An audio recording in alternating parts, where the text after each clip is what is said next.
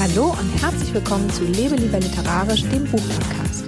Ich bin Mareike und ich möchte mit dir in die wundersame Welt der Literatur eintauchen.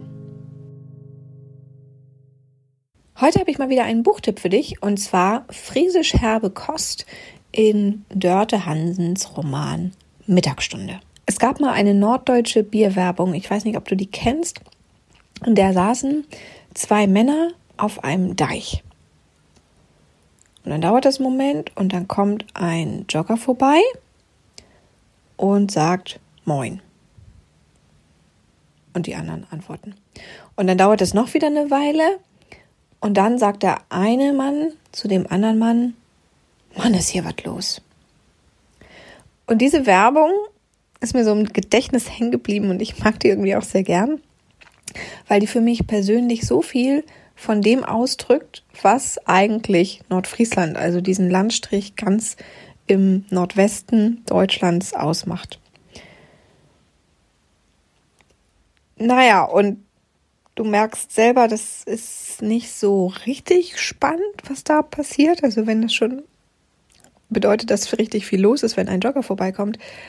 Hm, naja, gut. Ich mache es kurz. Also ich war mir ein bisschen unsicher, als ich noch ziemlich unvoreingenommen Dörte Hansens Mittagsstunde in die Hand nahm. Denn ich hatte vorher nicht gewusst, also ich hätte mich natürlich informieren können, ich habe es aber nicht gewusst, ich habe das Buch geschenkt bekommen und wusste nicht, dass es darin um Nordfriesland geht. Naja, und manchmal möchte man ja so ein Buch zur Hand nehmen und sich denken, oh, jetzt in so eine fremde Welt entführen, die ich eigentlich gar nicht kenne und die gar nichts mit meinem normalen Alltag zu tun hat und so in die Richtung. Naja, und das ist halt irgendwie Nordfriesland so gar nicht. Und trotzdem, und das ist jetzt das Erstaunliche an diesem Roman, und deswegen habe ich ihn dir auch heute mitgebracht als Buchtipp, trotzdem zieht Dörte Hansen einen irgendwie in ihren Bann.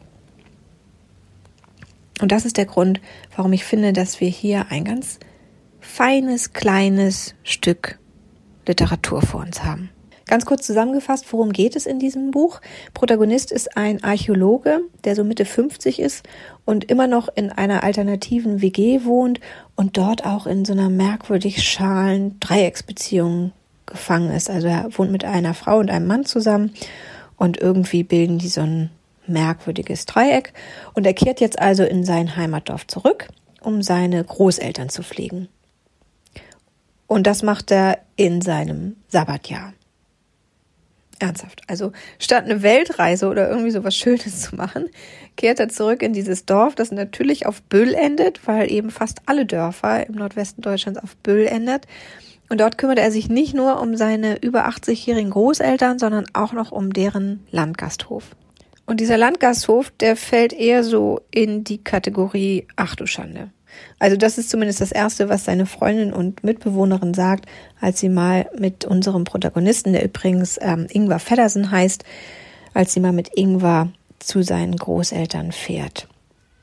Und natürlich kommt es, wie es kommen muss. Dieser Weg zurück in sein Heimatdorf ist auch ein Weg in die Vergangenheit. Und so beginnen wir als Leser eben gemeinsam mit ihm seine Kindheit zu durchdenken, und auch die Geschichte seiner eigenen Mutter und eben seiner Großeltern. So, und an dieser Stelle muss ich jetzt wohl erstmal selber zugeben, dass ich selbst halbe Nordfriesin bin. Also ich kenne diesen Landstrich, der in Dörte Hansen Mittagsstunde beschrieben wird, aus meiner Kindheit selber ziemlich gut und ich kenne auch diesen Menschenschlag, der so wortkarg ist und dadurch nach außen oft, oft so kaltherzig wirkt und dessen Geschichten man eigentlich so schwer erzählt bekommt. Also das sind einfach Leute, die reden nicht ständig darüber, wer sie sind und wie sie zu dem geworden sind. Und ehrlich gesagt hätte ich genau aus diesem Grund, weil eben diese Menschen so wenig erzählen, nicht gedacht, dass man aus ihnen oder aus ihren Geschichten so wunderbare Literatur machen kann. Und übrigens, falls es dich interessiert, gibt es auch tatsächlich Untersuchungen zu dieser Landschaft und wie die in der Literaturgeschichte präsentiert wird. Und man hat herausgefunden, dass die meistens eigentlich ziemlich vage und ungenau beschrieben wird. Das hat äh, eine Studie ergeben von Katrin Winkler und Kim, Kim Seifert. Die beiden kannst du entweder googeln oder du googelst mal den literarischen Atlas Europas. Da findest du auch ganz andere wunderbare literaturgeschichtliche Analysen zu Landschaften, also eine Literaturgeografie. Oder du gehst einfach nochmal kurz auf meine Seite lebelieberliterarisch.de und da findest du ja auch immer nochmal die schriftliche Ausarbeitung dieser Podcast. Also da kannst du jede Folge auch nochmal nachlesen und da findest du auch den Link zu der Studie über Nordfriesland. So, nun aber zurück zu Dörte Hansens Roman, also zurück in die Mittagsstunde, um einmal die größte Stärke dieses Stückes Literatur zusammenzufassen. Das sind für mich eindeutig die Figuren, weil es Dörte Hansen eben so wunderbar gelungen ist, das Besondere an ihnen herauszuarbeiten. Und dadurch bringt sie uns diese Figuren, die von sich aus ja eigentlich eher ein bisschen unnahbar sind, eben ganz, ganz nahe. Und allen voran steht dann natürlich der Protagonist, dieser stoische Ingwer Feddersen, dem es, und das muss man sich mal auf der Zunge zergehen lassen, als einem von zwei Kindern seines gesamten Grundschuljahrgangs gelungen ist, eine höhere Schule zu besuchen. Also da sieht man mal, was das an Besonderheit bedeutet, wenn man eben auch aus diesem Dorfleben letztendlich heraustritt, denn die höhere Schule, die ist natürlich der erste Schritt auch in ein anderes Leben. Und dieser Protagonist, der wirkt von außen so, ich sagte das schon, sehr, sehr stoisch, lässt sich von nichts aus der Ruhe bringen. Und er hat es auch irgendwie so buchstäblich mit der Muttermilch eingesogen, dass Schweigen meistens die beste Lösung ist. Denn auch das thematisiert Dörte Hansen in ihrem Roman, dass eben in dieser Dorfgemeinschaft schon auch hinterm Rücken geredet wird über andere Dorfbewohner und jeder dieser Dorfbewohner bekommt auch einen fiesen Spitznamen verpasst, den man natürlich nicht dem gegenüber äußert, sondern immer nur hinterm Rücken. Aber am Ende des Tages halten diese Menschen zusammen wie Pech und Schwefel. Also die sortieren die gesamte Menschheit in die Menschen, die Moin sagen und die Menschen, die nicht grüßen. Und diese Menschen, die Moin sagen, die halten richtig feste zusammen. Und dadurch wird aber auch in diesem Dorf erstaunlich vieles geduldet, also auch an alternativen Lebensformen. Und ich möchte gar nicht verraten, was hier alles gedulden, geduldet wird, denn ihr sollt den Roman ja noch selber lesen und einige der Wendungen wären eben nicht so schön, wenn man sie vorher kennen würde. Also das möchte ich dich jetzt einfach nicht spoilern. Deswegen gehe ich an dieser Stelle einfach über zum nächsten Aspekt. Und der dreht sich um die Landschaft, denn das Land ist hier tatsächlich sowas wie ein Spiegel der Menschen. Auch dieser Landstrich erscheint sehr geduldig und stoisch, also im Grunde genommen genau wie die Menschen, die dort leben. Gleichzeitig ist dieses Land so durchdrungen von Naturgeschichte und letztendlich auch von Menschheitsgeschichte, dass man sich beim Lesen wundert, dass es eigentlich nicht mehr Archäologen gibt, die aus diesem Landstrich hervorgegangen sind. Denn äh, Ingvar Feddersen, also der Protagonist, der wird schon in seiner Schulzeit immer dazu ein, angeregt, nach Steinchen zu suchen, nach Versteinerung letztendlich zu suchen. Die Eiszeit hat diese Landschaft unheimlich geformt. Das heißt, es gibt Findlinge. Und sie ist eben auch natürlich geprägt vom Meer. Auch das ist eine Besonderheit dieser Landschaft. Und es gibt eben auch noch sowas wie Hünengräber, also auch die Wikingerzeit hat hier ihre Spuren hinterlassen. Also es gibt da eben auch tatsächlich nicht nur Naturgeschichte, sondern auch kulturelle Dinge, die es sich einfach zu schützen lohnt. Und es gibt natürlich uralte Bäume, um die sich die Menschen dort auch kümmern oder die das Land eben auch ausmachen. Und es gibt die Landwirtschaft, die sich sehr, sehr langsam, also zumindest in diesen Gefilden, äh, sehr langsam an moderne Zeiten gewöhnt. Und naja, um ganz ehrlich zu sein, die meisten Bauern scheitern einfach auch an dieser Umgewöhnung. Und es geht auch darum, dass eben diese ruhige, stoische Landschaft Schwierigkeiten hat, mitzuhalten. Also nicht nur die Menschen haben Schwierigkeiten damit, dass eben Kinder, so wie Ingwer Feddersen, auch weggehen, auch in die Großstadt gehen, was ganz anderes machen, Gelehrte werden, sondern die haben eben auch Schwierigkeiten damit, dass sich die Zeiten ändern, dass sie sich plötzlich anpassen müssen an moderne Entwicklungen, also vor allem in der Landwirtschaft.